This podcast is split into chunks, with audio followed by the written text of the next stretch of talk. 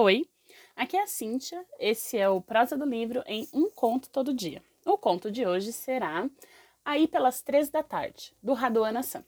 Nesta sala atulhada de mesas, máquinas e papéis, onde invejáveis escreventes dividiram entre si o bom senso do mundo, aplicando-se em ideias claras, apesar do ruído e do mormaço, seguros ao se pronunciarem sobre problemas que afligem o homem moderno espécie da qual você, milenarmente cansado, talvez se sinta um tanto excluído. Largue tudo de repente sobre os olhares à sua volta. Componha uma cara de louco quieto e perigoso. Faça os gestos mais calmos quanto os tais escribas mais severos.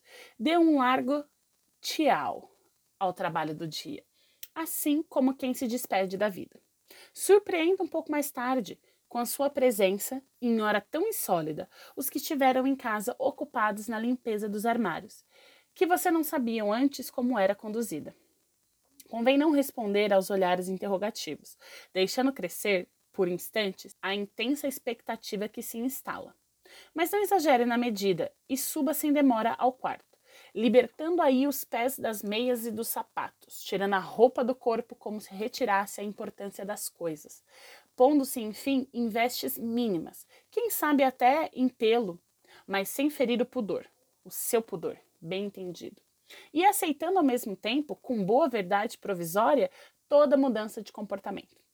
Feito um banhista incerto, assume depois com sua nudez no trampolim do patamar e avance dois passos como se fosse beirar um salto, silenciando de vez embaixo o surto abafado dos comentários. Nada de grandes lances.